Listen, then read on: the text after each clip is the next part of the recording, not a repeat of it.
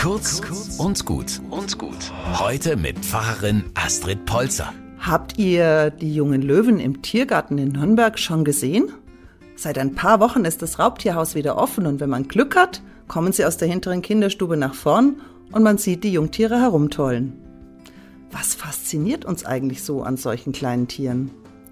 Das habe ich mich gefragt, dass ich vor kurzem da war und Glück hatte. Die zwei kommen mit ihrer Mutter nach vorn, spielen Fangen, klettern durch die Gegend, putzig anzusehen. Und dann bin ich überrascht gewesen. Sie sausen in den benachbarten Bereich, wo der Löwenvater so typisch löwenmäßig träge und gelassen, leicht majestätisch herumliegt. Was passiert jetzt? Lässt er sich ärgern? Wie reagiert er? Erstaunlich, gelassen und interessiert.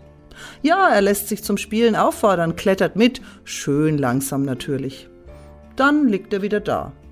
Aber einer der Kleinen liegt vor ihm auf dem Rücken, schnappt mit den Pfoten übermütig nach seinem Gesicht und nach seiner Mähne. Der Alte lässt es sich gefallen. Er schlägt lange mit der Zunge über den Junglöwen, schüttelt sich, sieht offenbar keinen Grund, sich zu entfernen. Ob er auch Spaß daran hatte?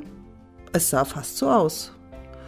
Und ich habe gedacht, ja, das ist es. Da kann der abgeklärt und ein bisschen träge wirkende Löwenvater wieder spielen und herumtollen.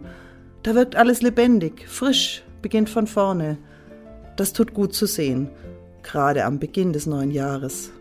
Ich will das mitnehmen ins neue Jahr, manches spielerisch angehen, offen für das, was auf mich zukommt, neugierig mit dem Gefühl, das Leben kann ganz neu werden, egal wie alt man ist. Kurz und gut. Jeden Tag eine neue Folge. Am besten, ihr abonniert uns